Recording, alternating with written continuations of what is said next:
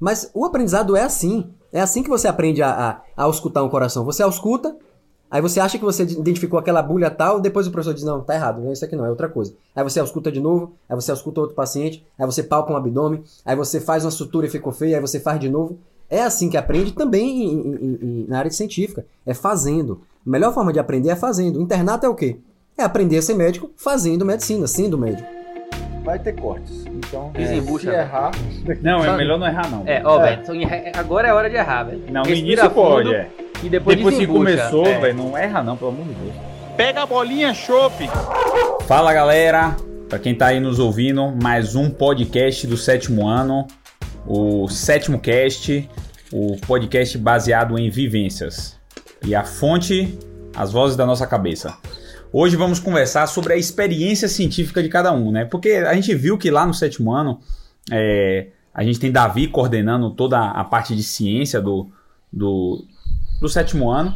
E Davi é uma pessoa diferenciada. São poucas pessoas na turma que têm esse perfil de produzir cientificamente com com consistência, de saber bioestatística. A grande maioria de vocês é, não se enxergam em Davi como um exemplo. E a gente tem que. A gente traz a importância, e, e Davi vai tentar ensinar o máximo para vocês na nossa caminhada. Mas a gente resolveu fazer um podcast mostrando que nem, nem todos nós tivemos a mesma experiência que Davi, ao contrário, elas são bem diferentes. E a gente vai falar um pouquinho agora sobre as nossas dores com, com, com, com produção de ciência, bioestatística na faculdade e o que a gente conseguiu produzir e como isso é, repercutiu tanto na nossa vida profissional como na prova de entrevista. É, Jota, você, você ganhou o prêmio na, na, na, faculdade de melhor produção científica. Conta aí como foi isso aí. Você tem é, um know-how de, de ciência tanto quanto Davi e como foi que você conseguiu esse prêmio e se isso te ajudou nas suas entrevistas e nos seus processos seletivos? Sem dúvida nenhuma, eu não tenho nem um quarto, nem talvez 10% da, do conhecimento científico de Davi.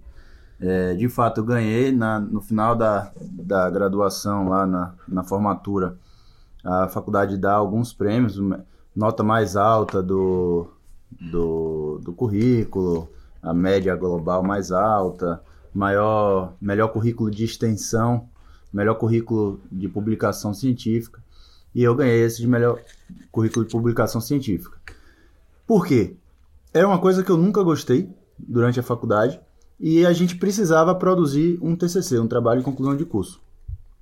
Eu demorei a encontrar um orientador, encontrar alguma coisa que eu me identificasse, mas foi através da liga acadêmica que eu fiz é, tive contato com pessoas mais velhas, e aí encontrei meu orientador e tal. E aí eu entrei a gente criou um grupo de pesquisa é, em UTI, né, que era a Liga de Terapia Intensiva. E aí meu TCC partiu desse, desse ponto, era sobre delírio, então era uma coisa completamente distinta. Eu já sabia que ia, ia fazer cirurgia, então era completamente distinta do ambiente cirúrgico, tá? Mas foi a oportunidade que surgiu, eu abracei foi meu primeiro trabalho científico foi uma revisão sistemática, sem meta-análise, tá? Foi uma revisão sistemática que a gente fez seguindo todo o protocolo, mas depois, durante a liga, aí como a gente já estava num grupo, quando você forma um grupo de pesquisa, cada um vai trabalhando um pouco e vai se ajudando, um vai complementando o trabalho do outro, então fica muito mais fácil muito mais prático de publicar, de mandar trabalhos para congresso. Eu sempre gostei de ir para congresso. Então, durante a minha faculdade, além do meu TCC que eu consegui publicar na revista indexada do PubMed, na revista brasileira de terapia intensiva, o, o meu orientador tinha bastante é, publicação e tudo mais, então ele me colocou em algumas publicações dele que eu ajudei. Mandamos inúmeros trabalhos para congresso e aí formei um bom currículo. E aí já o primeiro ponto é que é isso. Não tinha nenhuma relação com cirurgia, que era o que eu queria fazer. Isso depende, me ajudou muito na prova. Quando eu chegava com o currículo lá, tinha lá prêmio é, de melhor produção científica da, da turma de formatura e tal. E aí eles me perguntavam sobre isso. E aí eu explicava, mostrava, falava, oh, não, aí tem tal artigo que eu publiquei, tem tal capítulo de livro que eu publiquei, tem tal coisa, tal coisa. Aí não importa, não importava que era em delírio. que não era relacionada com cirurgia.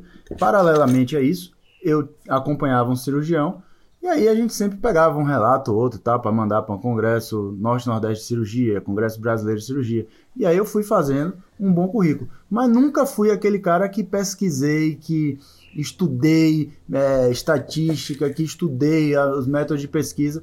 Eu procurava estudar o, aquele método que eu estava tendo um trabalho ali para publicar É, naquele Com momento. certeza ele deu bastante aprendizado. E em um outro podcast, o pessoal que acompanha aí já viu você falar que é, é, em um dos processos seletivos é, você sofreu um certo preconceito da banca de, por causa do fato de você ter produzido delírio e, e não em, em- em cirurgia geral.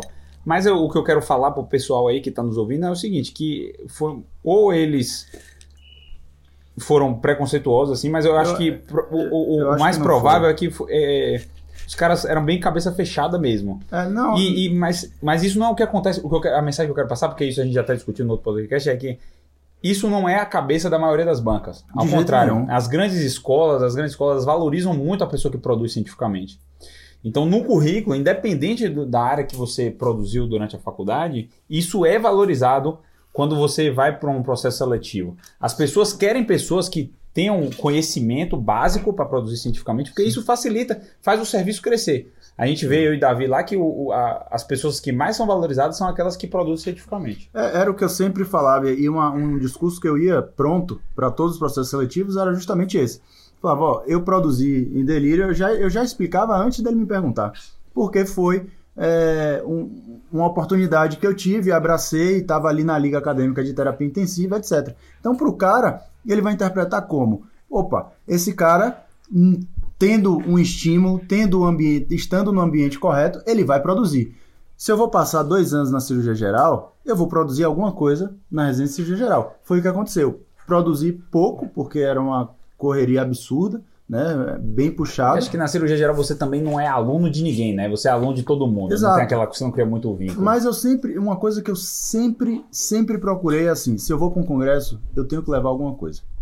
É. Eu não, não gosto de ir para o congresso só para assistir a aula. Já que eu tô indo, já que eu tô pagando inscrição, pagando e tal, vamos mandar, nem que seja um, um- um relato de caso, alguma coisa, mas vamos mandar um pôster para apresentar. Lógico que se você tem um trabalho melhor para apresentação oral, ótimo. Mas se não, manda um pôster, não tem problema nenhum. É uma coisa a mais que você vai somando ali. E isso foi tudo que eu produzi na residência geral. Então eu cheguei para a prova de vascular ainda com o meu currículo científico da graduação. Sim. Né? Ainda assim me ajudou.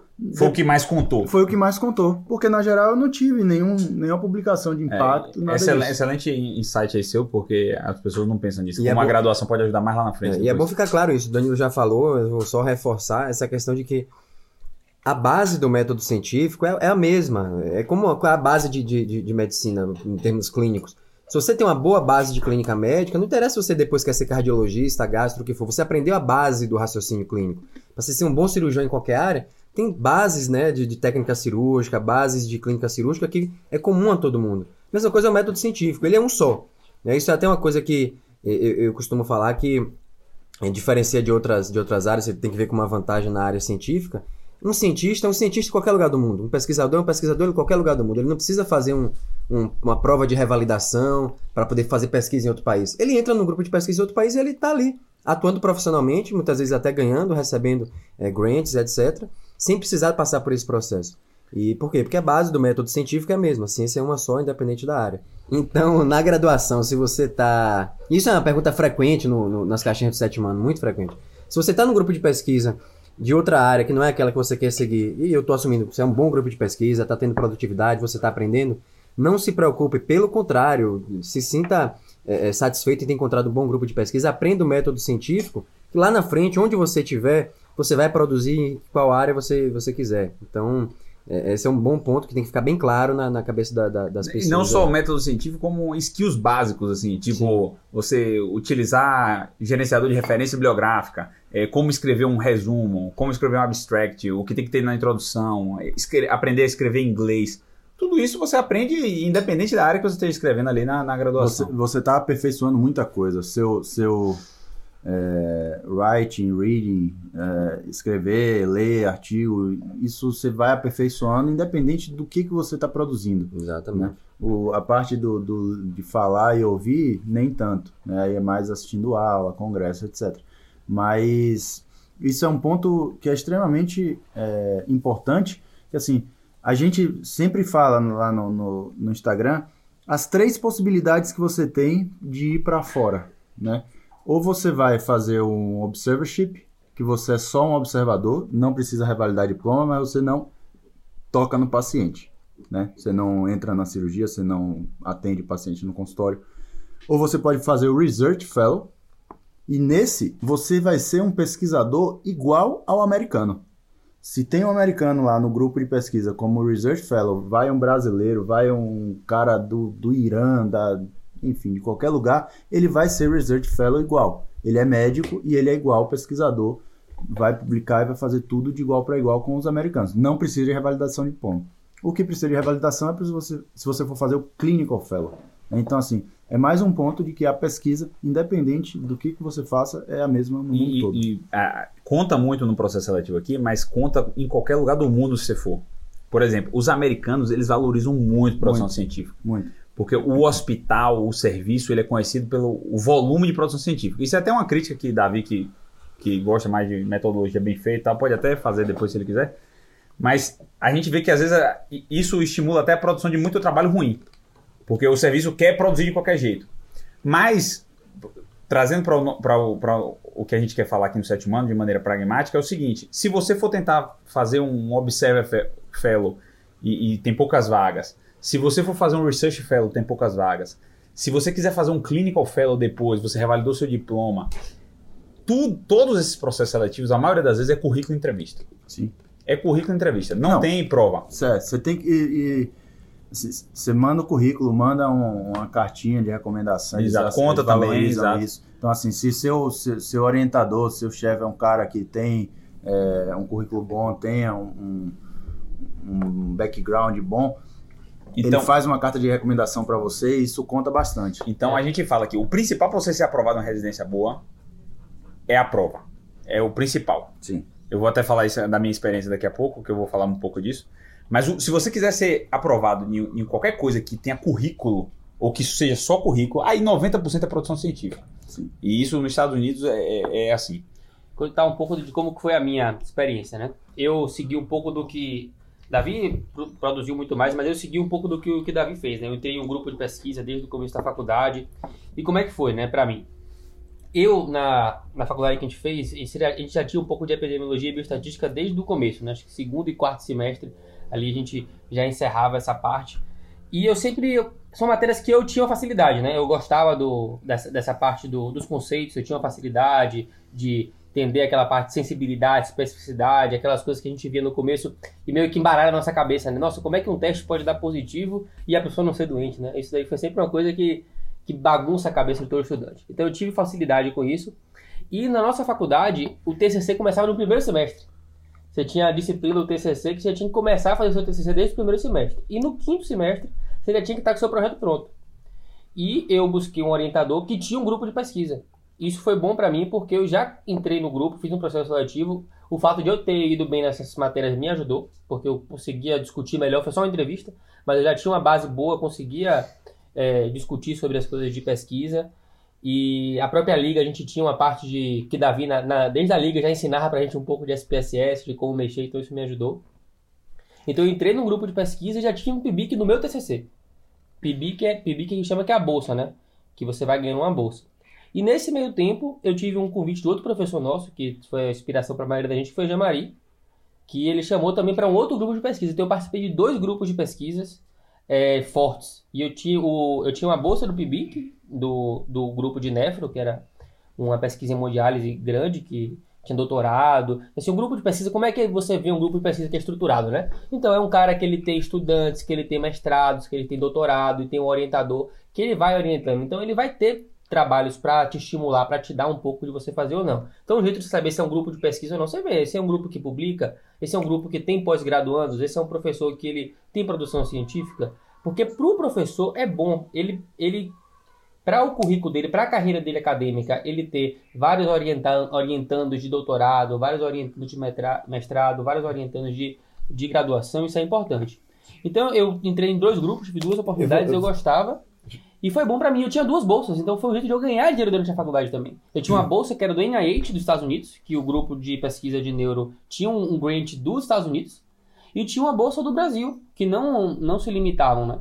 Então foi um jeito de eu ganhar um dinheiro. E uma outra coisa que era o que eu mais gostava é que era um estímulo para eu viajar. Então todos esses, esses grupos que eu fazia, eles a gente escrevia resumo. Congresso. Ele né? a gente escrevia resumo e tinha uma verba para financiar, para pagar uma parte das passagens dos- das, das estadias dos estudantes. Muito Então, bom. eu produzi, além de produzir cientificamente, além de estar no meio ali com me aproximando de grandes orientadores, eu produzia os, os trabalhos e eu pagava muito pouco para viajar.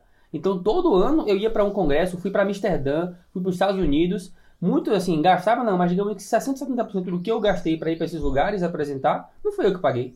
Uma faculdade pagava, tinha um- uma, um- verba da faculdade que pagava uma parte da passagem, que te dava os dólares, e até para o argumento com meus pais, para eles me ajudarem a pagar, era muito melhor. Então, é, falando um pouco dessa parte da graduação, eu vou deixar a Davi complementar aí para depois falar da parte da residência e de como que isso me ajudou. Mas isso a gente recebe muita pergunta, né? Como é que eu vou ganhar dinheiro durante a faculdade? Como que é, viajar? Então, assim, a pesquisa não tem só essas coisas negativas, né? Que dá trabalho, dá. É chato, assim, você tem coisa que não é legal, que vai dar trabalho. Mas tem muitas coisas boas que isso te traz também. E eu passo o exemplo que eu dei era viagem. Era maravilhoso as viagens de pesquisa. Uma coisa só acrescentar aí, é, que eu falei da, da minha experiência, do prêmio que eu ganhei e tudo mais, nunca tive uma bolsa. Então tem muita gente que pergunta, ah, precisa, para valorizar a pesquisa, precisa ter a bolsa? A bolsa, lógico, conta, né, é um algo a mais. Se, você, se o seu projeto é, recebe uma bolsa, é porque ele foi aprovado. Alguém acreditou naquele Alguém- projeto, alguém tá dando dinheiro para aquilo. Exato. Tem um, um valor, né? Eu, o meu, na época, é aquela coisa. Eu, era o meu TCC, então era uma coisa que eu fazia por obrigação e tudo mais. Acabei nem submetendo, então não tive bolsa e as outras publicações também não, não acabou não rolando. E assim, é, não é uma coisa que é essencial. O mais importante é o resultado final. né? Se você tem um trabalho que tem bolsa e você não conseguiu publicar ele, é melhor que você tenha um sem bolsa, mas que você publica no final. Exatamente. Resultado é, é- é nada, nada vence o trabalho e nada é, é- resultado é imbatível. Se você mostra resultado, não tem qualquer argumento que, que vá diminuir isso. E aproveitando o que o Lucas colocou aí do, do, do professor, que ele, o, né, o, o professor orientador de um, de um grupo de pesquisa, o quanto ele valoriza aquele cara que corre atrás. E aí, deixar uma dica aí para que muita gente às vezes não tem o contato, né? Pro, o contato com o professor orientador, com o chefe de um grupo de pesquisa, falar ah, como é que eu faço, eu não conheço e tal. E aí o que eu já disse algumas vezes também aqui no sétimo ano. É, tudo que um, um- um- bom professor, um bom orientador quer é um bom estudante. Que ele saiba que ele vai delegar as funções e o cara vai correr atrás, vai fazer, vai fazer bem feito. E isso não é tão fácil de encontrar quanto, quanto parece. Tem grupos de pesquisa que até tem seleção bem estruturada, bem organizada, ah, que vai ter uma prova, que vai ter uma entrevista e tal. Mas tem grupos de pesquisa, e não, não, não, não há esse dado sobre a percentual que tem ou não tem seleção, mas tem muitos grupos de pesquisa e grupos bons que não tem necessariamente um- uma seleção estruturada. O que é que eu quero dizer com isso? Onde é que eu quero chegar? Se você tem interesse e existe algum grupo de pesquisa por aí que você vê que pô, aquele professor produz bastante, ele tem orientadores, mestrando, doutorandos e tal, vai lá e conversa com ele, fala, ô professor, eu quero aprender sobre isso, quero fazer pesquisa, tem algum espaço aí, tem alguma coisa que eu possa fazer?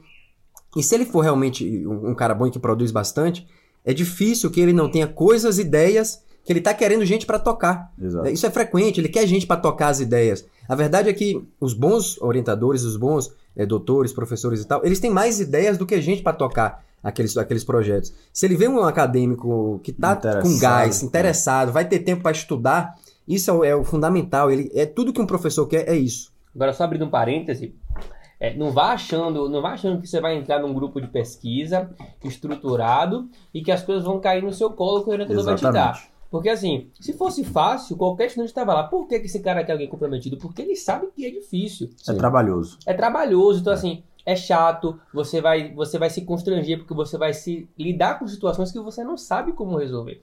Que você vai ter que correr atrás. E toda vez que a gente se de- depara com uma coisa que a gente não sabe, a gente se sente mal, né? Então é trabalhoso, o resultado ele leva tempo para aparecer. Muitas vezes você vai mandar uma mensagem para ele, ele não vai responder. Não porque ele não quis responder, mas porque ele estava ocupado na hora e acabou, Sim. fica naquela, pô, e aí, será que eu mando a mensagem de novo? Será que eu mando um e-mail? Então, assim, é uma coisa complicada e que vai dar trabalho. Então, assim, você não tem que ah, procurar aquele orientador é, achando que ele vai te dar tudo. Você vai procurar e se ele tiver um trabalho, ele vai te dar. Mas, assim, vai ser trabalhoso. Vai dar trabalho, muito trabalho, trabalho pra caralho pra você fazer aquilo. Você vai ter que deixar de fazer outras coisas. Sim. Não vai ser uma coisa que você vai aprender do dia para noite, vai ser uma coisa de tempo. É, a pesquisa que eu fazia, por exemplo, eu tinha que ir numa clínica de hemodiálise colher dado. Isso Toda é- semana eu ia colher dado lá. E tinha vezes que eu tinha que ir sábado de tarde lá. Tinha vezes que a minha escala era domingo de manhã. Tinha vezes que era sábado, é sexta de noite. Então, assim, tem uma escala. Ele não vai, ele vai, ele vai te dar essa oportunidade porque ele precisa que você faça alguma coisa para ele também. E, Exato. e É, você- é uma mão dupla e você vai ter trabalho. É, e você entra como a base da cadeia alimentar, né? Então, assim, o trabalho ruim, chato, braçal e cansativo vai ficar para você. Não tem como. Então, é- essa é a vantagem de você entrar num grupo. Se você tem duas, três, quatro pessoas do mesmo nível que você ali, isso vai te fazer é, aliviar um pouco mais o trabalho. Então, se você tem que passar todos os dias e você tem quatro pessoas ali, vai uma, uma a cada dia e tudo mais, então acaba facilitando. E aí tem um outro ponto também. Nem todo trabalho que você ajudar na coleta de dados, você vai ter seu nome publicado. Porque às vezes é uma coisa multicêntrica, é uma coisa que tem muito. Tem muito chefe, o cara, o titular lá, o, o topo da cadeia alimentar, o oposto de você, é o cara que ele vai revisar a versão final do trabalho, vai dar o ok ou não, e ele vai ter o nome dele publicado lá. E você que fez toda a coleta pode não ter o seu nome publicado. Por quê? Porque eram quatro coletando e só podia botar o nome de dois. Então, dois vão entrar nesse trabalho, dois vão entrar no próximo. Mas isso é uma coisa que tem que estar bem, bem entendido. E é bom até ficar bem claro assim, que talvez seja até um choque de realidade para alguns isso aí, porque é é uma dúvida que o estudante tem mesmo. O que é que é ou não é critério de autoria? E muita gente acha que, ah, porque eu coletei dado, eh, eu, então eu tenho que entrar no trabalho, ou porque isso é frequente no meio cirúrgico, do, do cirurgião que pensa, ah, porque eu operei aquele paciente e ele foi incluído no trabalho, então eu entro como autor do trabalho também. E eh, pode ser um choque para alguns, mas não. Coletar dado é um trabalho é braçal, é um trabalho que alguns grupos de pesquisa contratam alguém para fazer a coleta do dado, entendeu? Mas faz parte do crescimento no grupo, como Lucas e, e- e JP falaram. É, faz parte do crescimento esse trabalho braçal e outras coisas você vai estar fazendo também, aprendendo. Mas entenda isso que o JP falou. É, no início, alguns podem achar que é ingrato, ah, tô- tá injusto, ah, porque isso por aquilo. Doutor, aprenda que a vida é assim e você vai ter que crescer naquele grupo. Faz parte do, do crescimento. É Qualquer uma- área, pesquisa, não pesquisa, você começa de baixo e você vai crescendo. Ainda baseado no que o Lucas falou, do, do grupo bem estruturado, eu já vi Davi dando essa dica, eu queria que Davi complementasse agora, é, que você falou de um grupo bem estruturado, que tinha mestrando, que tinha doutorando. E eu já vi Davi dando essa dica. Pô, entre num grupo ali que tem um mestrado, que tem um doutorado. Se você puder participar da coleta do trabalho de um mestrando ou de um doutorando, a chance daquele, de sair um trabalho bom ali, de sair uma publicação é mais alta, né, Davi? Eu já vi você falando É. isso. O mestrado, eh, se você quer garantir que alguma coisa vai ser publicada, eu acho que fosse para dar uma dica, qual tipo de trabalho eu entro para eu, eu ter garantia de que vai sair um resultado dali. Né? De que não vai ser brin- fazer- brincar de fazer pesquisa e no final não vai dar em nada, vai dar só um, um trabalho no congresso, que é alguma coisa, mas não é uma publicação, né? Essa é uma, é uma, eu diria que é a principal coisa. Ajudar num trabalho que seja de mestrado ou doutorado. Por quê? O cara que é o mestrando, doutorando, ele vai querer Garantir. finalizar e ele vai garantir que aquilo vai ser publicado. Claro que assim, não é porque você coletou o dado que necessariamente você vai entrar, mas se você coletar o dado, ajudar em uma série de outras coisas, há uma chance alta de que você vai entrar como um coautor do trabalho, porque você realmente será um coautor do trabalho.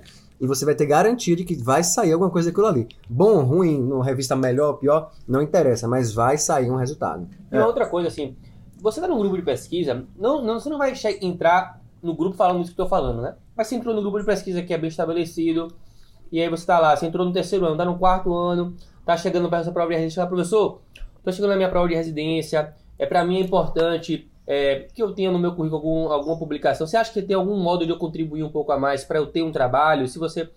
Então, assim, você tem autonomia, a partir do momento que você entrega o que você está ali há um tempo, você tem abertura para você chegar para o seu professor e falar seu- as suas ambições, suas metas também, lógico, humildade, não condicionar algum trabalho a isso que você quer, mas você dizer, ó, eu quero isso e eu tô disposto a fazer alguma coisa que você me peça é a mais para ter esse resultado. Então, é, isso é uma coisa que a gente fica com medo às vezes de falar as coisas que a gente quer, né? Então, assim, você não vai chegar numa entrevista de, de pesquisa e dizer, não, eu tô entrando aqui porque eu quero ter um trabalho publicado com o meu nome. Não, você tá aqui porque quer aprender, porque você quer contribuir com o trabalho, você quer trocar a sua mão de obra pelo conhecimento. E você chegou ali com o tempo, mostrou o trabalho, você entregou realmente um trabalho, nada mais justo do que você Sim. entregar e dizer quais são suas ambições. Não sei se Davi, Não. que participou isso aí, concorda com isso, assim, que a pessoa tem que chegar um momento que ela a partir do momento que ela chegou, não, ó, eu tô aqui há um tempo, já, já, já pertenço a esse grupo, né? Porque toda vez que você entra no grupo, você não se sente daquele grupo ainda, né? Você se sente isso. Sim. Você vai lá, vai mostrar o trabalho, você vai, Vai conquistando seu conhecendo, espaço. vai conquistando seu espaço. Pô, eu pertenço a esse grupo. E aí você vai chegar nesse momento, então, professor, eu quero fazer um doutorado, na- no- meu- a médio e longo prazo eu quero fazer um doutorado. Tem uma coisa que eu já posso ir fazendo, Exato. que eu já posso ir construindo pra isso. Aí ele vai falar, ah, é, é uma boa. Ele já vai saber que você quer. Ele não vai te dar naquela hora, mas quando surgir uma oportunidade, ele vai te, te entregar alguma coisa, porque você mostrou interesse que você tem uma coisa de longo prazo. Porque nem todo estudante tem. E isso pro professor também, assim, é- é- é- é- a visão dele vai ser semelhante. Ele, ele, ele orientar um, um mestrando, um doutorando, para ele também é uma garantia de que aquilo vai dar resultado, de que não vai ser alguém que vai começar e vai largar no meio. Ele quer esse tipo de segurança também. Ele vai dedicar tempo, que o tempo dele é valioso, é caro. é, ele vai dedicar tempo para orientar alguém, ele quer que esse alguém pro- produza, publique, faça algo de relevância. Então, é, é uma segurança não só para você que está ali embaixo, mas pro- pro orientador também, né? Eu vou É. contar, eu vou contar uma história de como foi na residência, né? Como eu, te- eu me matriculei no doutorado no meu, é, no meio do meu qua- R4, o fellow, que é uma coisa que normalmente é difícil de acontecer alguém te dar isso. Eu vou contar como é que foi, né? Como é que isso aconteceu? Eu tocava meu projeto de doutorado já desde o meu R3, já tinha combinado com minha orientadora, e eu me matriculei no R4. E como foi que isso aconteceu, né? Eu já tinha essa questão que eu gostava de pesquisa desde o começo da faculdade, participei de dois grupos de pesquisa, e no meu, é, primeiro, no meu primeiro mês de residência do R1, eu já sabia que eu queria fazer uma coisa de pesquisa. Então, eu procurei saber dentro do meu serviço, conversando com as pessoas, eu chegava, quem aqui que pes ia pesquisa? Como é que é aqui em rádio? Aí você já vai vendo, ah, quem, quem é o professor que publica mais, quem é aquele cara que tem mais perfil. E aí eu falei para um preceptor meu, eu cheguei para ele, fulano, é, eu gosto de pesquisa. Eu soube que doutora tal, ela tem um grupo de pesquisa e eu queria participar. Aí ele falou, não, eu vou falar com ela. Aí deu um mês, deu dois meses e nada. Eu cobrava e aí, conseguiu falar? Ah, não, não sei o que, não deu, não consegui. Aí beleza, aí eu não é cheguei. interesse dele, né? Aí eu cheguei É. e falei, quando eu tava numa reunião que eu vi essa chefe, eu cheguei e falar, doutora Fulana, a senhora tem um minuto pra falar comigo? Ela falou, tenho. Aí eu falei, ah, eu sou o Lucas, sou R1 daqui do departamento, e eu gosto muito de pesquisa, eu queria saber se eu podia marcar uma reunião com a senhora um dia pra senhora me ajudar em algum trabalho pra eu mandar pra um congresso, pra tal, pra tal coisa, tal, tal lugar. Ela, não, pode, me mande um e-mail que aí a gente marca.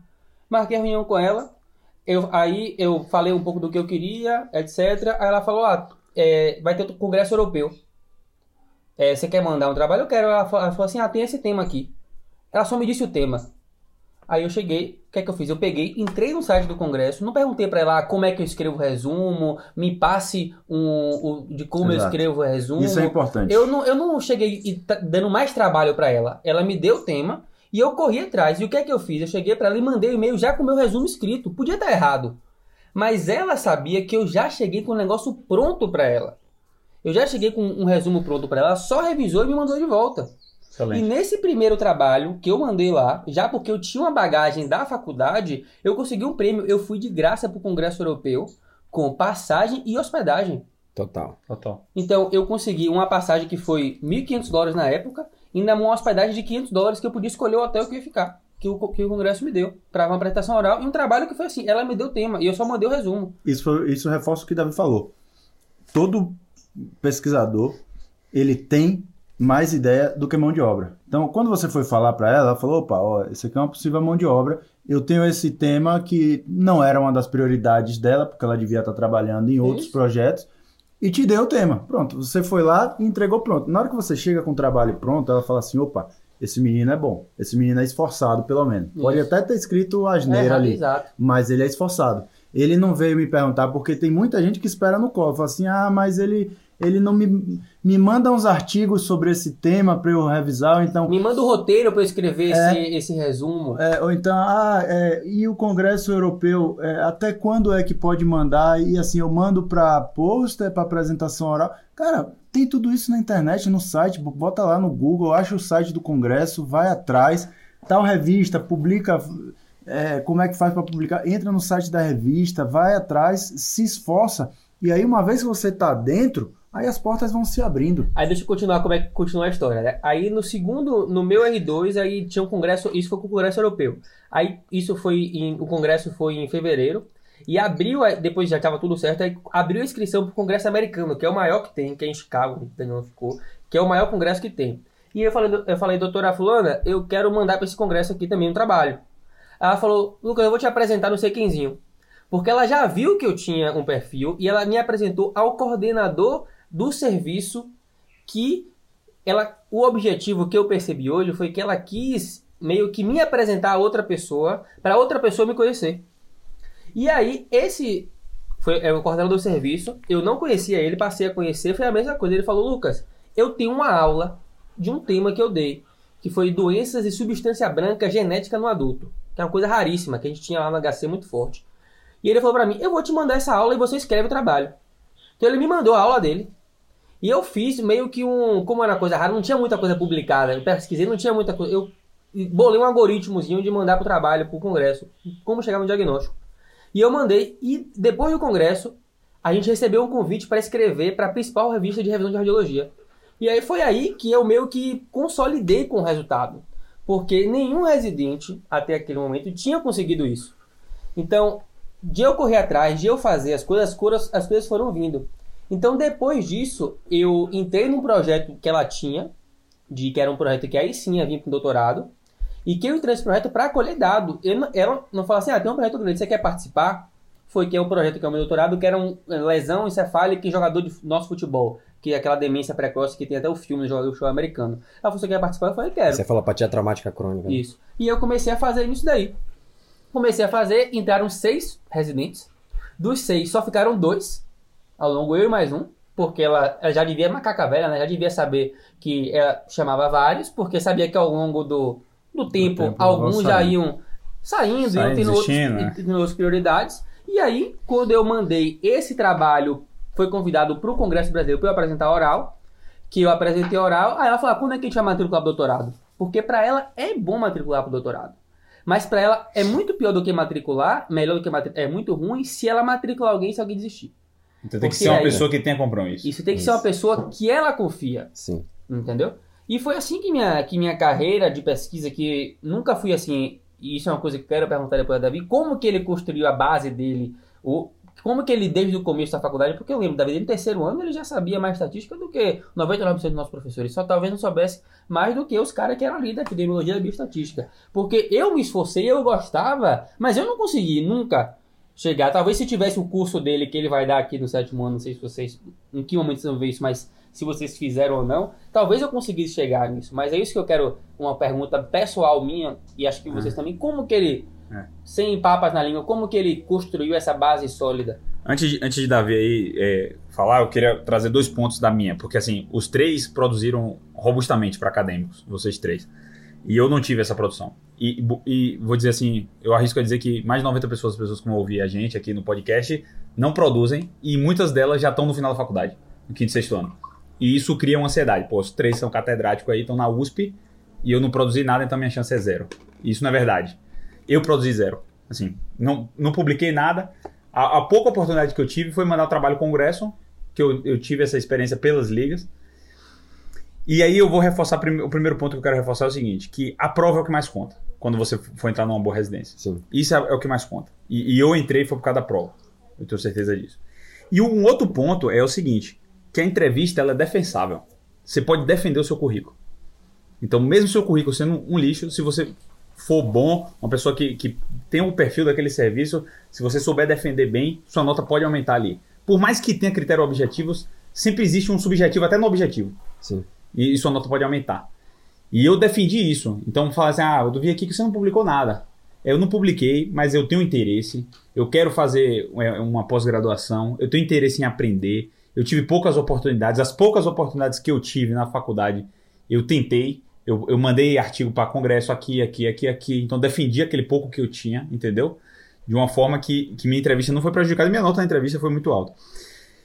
Então, um, um, primeiro ponto que eu queria trazer era esse, que se você está me ouvindo e você não teve uma produção científica, se você está no início da faculdade, procure não cometer o mesmo erro que eu. E se você está no final da faculdade, senta a cadeira e vai estudar, porque isso aí não é o que não é a garantia do sucesso. É, você ter a publicação, o que mais conta é a prova e dá para você correr atrás. O segundo ponto é que, apesar de eu ter chegado na residência que eu queria, sem a produção científica, o fato de eu não ter aprendido bem na faculdade eu, arrependo, eu me arrependo. Então, se eu pudesse voltar atrás, ah, você, mas você chegou lá onde você queria, na residência que você queria. Cheguei. Mas se eu pudesse voltar atrás, eu teria feito diferente. Eu teria provavelmente escutado um, um podcast do sétimo ano e iria procurar um, grupo de pesquisa, alguma coisa que eu pudesse aprender isso. Porque eu sinto uma dificuldade enorme na, na, na residência. Eu tive várias oportunidades de escrever. Eu demorava muito mais tempo do que pessoas que já estão habituadas a escrever um, um trabalho, escrever um artigo. É, eu tinha muito mais dificuldade de coisas básicas, skills básicos, como manejar referência bibliográfica. Eu tive que aprender tudo sozinho e sem ninguém para me ensinar. Então, é, se eu pudesse voltar atrás, eu teria feito diferente nessa parte. É, o, e outra coisa, outro ponto que eu queria deixar claro aqui. Davi gosta de pesquisa. Né? Lucas também falou que gosta. Eu não gosto. Não é uma coisa que eu faço assim com prazer, que cara, que bom que eu estou fazendo. Não. Assim como eu odeio atender consultório ambulatório. É uma coisa que me tortura estar ali sentado a manhã inteira, um turno inteiro atendendo. O que, é que eu gosto de fazer? Eu gosto de operar. Eu, sou, escolhi fazer cirurgia porque eu gosto de operar. Agora, não existe cirurgião sem alguns turnos de consultório. Então é uma coisa que precisa. Tá? A gente não vai fazer só o que a gente gosta, a gente às vezes tem que fazer o que precisa também. Então, para o cara ter o paciente para operar, ele tem que ter um bom consultório. Então, quer que eu for, faça um consultório? Vou feliz. E atende padrão. E atendo padrão. Precisava ter uma publicação, precisava fazer um currículo e ainda preciso. Ainda vou me matricular no doutorado, já estou começando o, o, projeto, mas ainda não estou matriculado porque eu não posso ainda por conta da preceptoria. Mas é, vou fazer também. Ah, você sempre sonhou em ter doutorado? Não, nunca sonhei com isso, mas eu preciso. Eu penso em fazer carreira acadêmica e isso é uma coisa que é essencial. Então eu vou fazer. Tá? Então nem, nem. Ah, mas é porque eu odeio, não fiz porque eu odeio. Paciência, doutor, se você odeia. Vai ter que fazer. Se você está no início da faculdade, se esforce, garanta e depois você foca e faz o que você quiser. Mas assim, é uma coisa que é importante. Não é ninguém aqui. Davi fez porque gosta, mas eu fiz porque era importante. Bom. Agora, Davi, fala aí sobre a, a pergunta é, eu, do Lucas. Então, é, eu estava aqui pensando bastante nos pontos mais importantes de, de colocar e, e, como colocar. Mas acho que um, uma coisa fundamental, a gente já bateu, já falou disso aqui, mas só para reforçar. Qual é o, o, o que, que para mim foi o fundamental no processo de, de, de aprendizado e, e de, de, fazer as coisas na, na, área científica? É o que a gente falou, é correr atrás. Hoje, até hoje, mais do que na, na minha época, há 14 anos atrás, em né, 2007, quando entrei na faculdade, é, a gente está aqui gravando em 2020, se você está ouvindo aí em 2025 ou 2030. Mas lá, há mais de uma, de uma década Esse atrás. Vídeo é atemporal. É. Vai estar tá valendo lá na Mais de uma década atrás, tinha muito menos informação na internet e nas redes sociais. Não tinha nem rede social direito, a gente usava Orkut e olhe lá. Né? É. Mas não tinha informações assim, de qualidade ali no, no Orkut, era só bobeira. Então, na internet, mas na internet tinha bastante coisa. E hoje tem mais ainda, YouTube nem se fala. Então, uma coisa que é, é foi para mim foi realmente assim, o, o autodidatismo mesmo, de correr atrás, estudar, ler, pesquisar, e a internet foi o grande, o grande aliado. Eu já falei algumas vezes que assim, eu, eu no início da, da faculdade, eu já tinha um interesse na área de pesquisa, meu pai ele é da área de saúde coletiva, epidemiologia, então tinha, já tinha um viés assim é, de casa, é, e tinha facilidade com exatas. Então eu, eu, tenho certeza que isso, claro, ajudou. Quem tem facilidade com certas áreas vai ter mais facilidade de aprender e crescer em certas áreas. Mas o principal foi isso: é, autodidatismo, correr atrás para aprender e tudo mais. No início da faculdade, eu não tinha um grupo de pesquisa que eu me referenciasse, um professor orientador específico. Era na minha ingenuidade mesmo, tendo ideias e tentando fazer alguma coisa mas eu vejo hoje que foi uma, uma ingenuidade, como eu, eu, disse, minha. Eu perdi muito tempo, foi um processo que o custo-benefício foi muito penoso, poderia ter sido mais eficiente. se alguém tivesse me ensinado isso, que um grupo de pesquisa tem uma série de benefícios. É, eu não sabia disso no início. Depois, quando entrei em grupos de pesquisa, eu fui vendo quanto é, é, tinha de ganho. E, e, e o aprendizado veio daí. Grupo de pesquisa, aí você começa a aprender com os erros dos outros, produzir, isso retroalimenta, porque se você vê resultado daquilo que você está fazendo e vê um certo reconhecimento dos colegas, dos professores, isso lhe dá mais estímulo para você aprender mais ainda. Acabei depois começando a fazer consultoria científica, é, análise estatística para professores, criei empresa com outros dois colegas que tinham um perfil parecido nesse sentido. E aí, e enfim, essa aí é uma coisa que, que uma coisa leva a outra.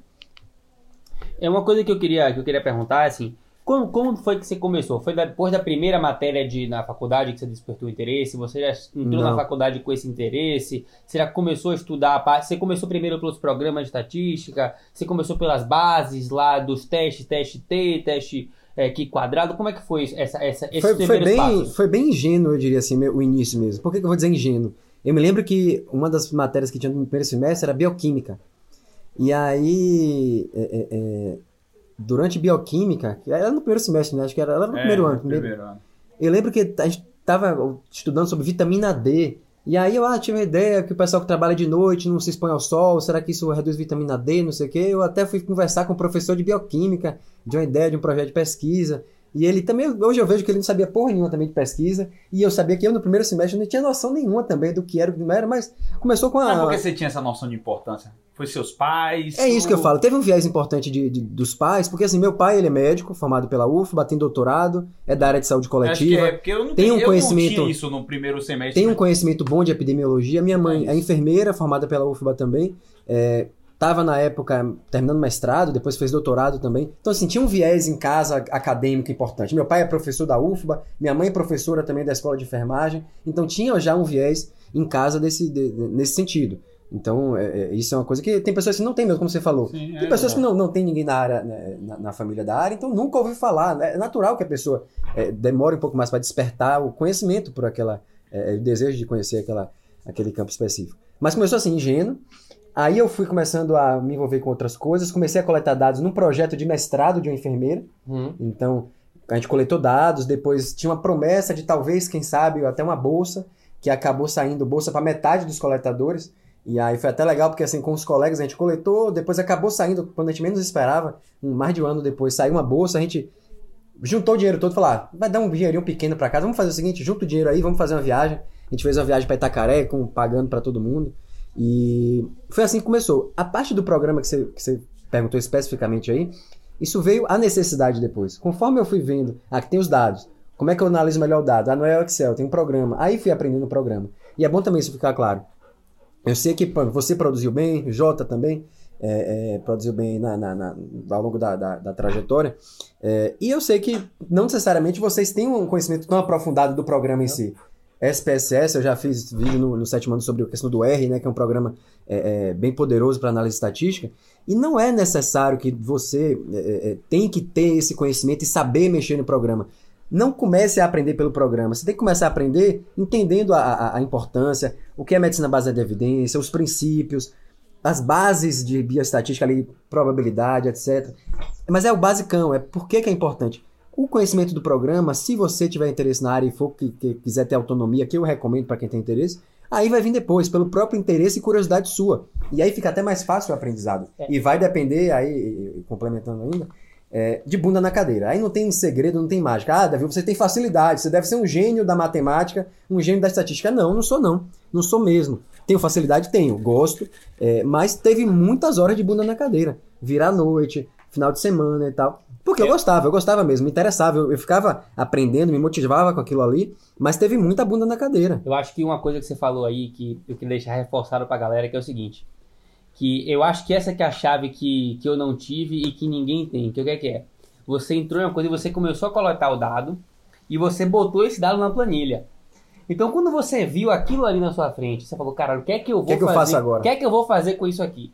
Então, você tinha uma motivação real para resolver um problema. Porque quando você vai Ah, eu vou começar a estudar Aprender aqui. Eu vou começar a estudar aqui SP, vou, é, análise bioestatística, vou teste estatística. Aí você estuda que quadrado, aí você estuda teste T, aí você estuda Um mês depois você um- esqueceu a, tudo. a nova, mas você não aplicou aquilo em nada. Você vai achando que você precisa desse conhecimento para fazer. O que eu acho e que eu faria hoje, talvez eu pegasse em algum, pegaria o banco lá e falava, cara, eu quero saber aqui é, se a idade influencia se o cara tem hipertensão ou não. Como que eu vou saber essa informação aqui? Como que eu vou conseguir isso? E aí eu vou aprender esse teste para essa coisa. E você vai montando as coisas não linear, né? Não você linear, total não linear. uma- você tem uma linha de 100% do conteúdo, aí você preenche 61%, aí depois você preenche 2, você preenche 99 às vezes, e você vai construindo isso aos poucos. E, e isso assim, tem bancos de dados disponíveis publicamente na internet? Tem, mas não é nem o melhor método esse. O melhor método é aquele banco de dados mesmo do dia a dia ali, de um trabalho que você participou, de alguma coisa, e você sente a necessidade, você começa a. Como é que eu comparo isso aqui? Como você falou. E aí você começa a estudar conforme a necessidade do, do coisa. Comigo foi muito assim. Eu lembro que quando eu comecei a usar é, é, é, esses programas estatísticos, SPSS, AppInfo, é, eu olhando pra trás, eu sei que eu fiz muita besteira ali. Às vezes até achando que tinha feito uma grande coisa, achando que eu tinha acertado. Mas o aprendizado é assim. É assim que você aprende a, a, a um coração. Você ausculta, aí você acha que você identificou aquela bulha tal, depois o professor diz, não, tá errado, não é isso aqui não, é outra coisa. Aí você ausculta de novo, aí você ausculta outro paciente, aí você palpa um abdômen, aí você faz uma sutura e ficou feia, aí você faz de novo. É assim que aprende também em- em- em- na área científica. É fazendo. A melhor forma de aprender é fazendo. O internato é o quê?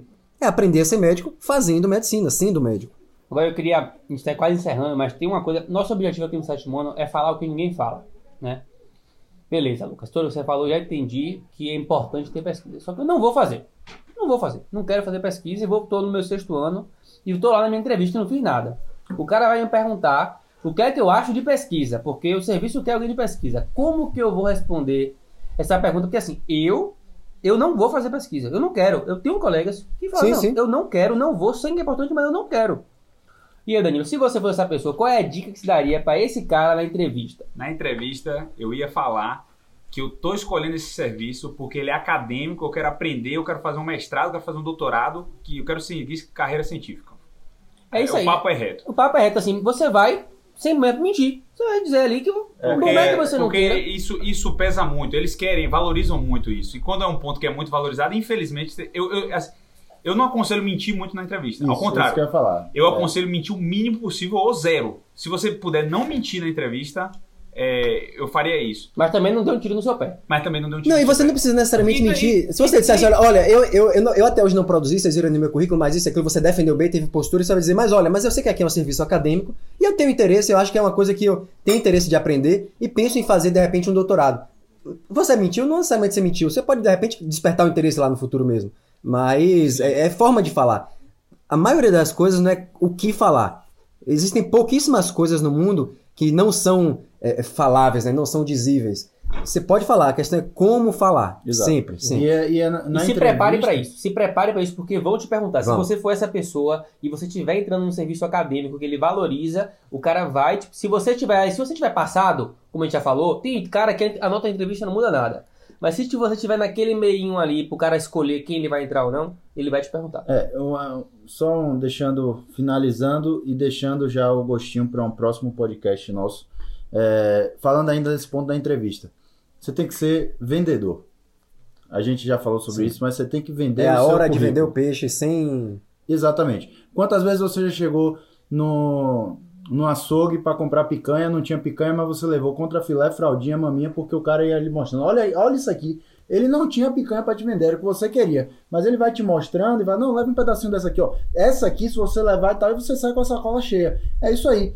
Na entrevista você não vai ter a pesquisa, mas você vai Você mostrar as coisas, outras mas sabe coisas. o currículo. Você tem que defender seu currículo. A gente vai gravar sobre é, entrevista e, e defesa de currículo em outro momento, tá? Mas é, reforçando também o que o Danilo falou.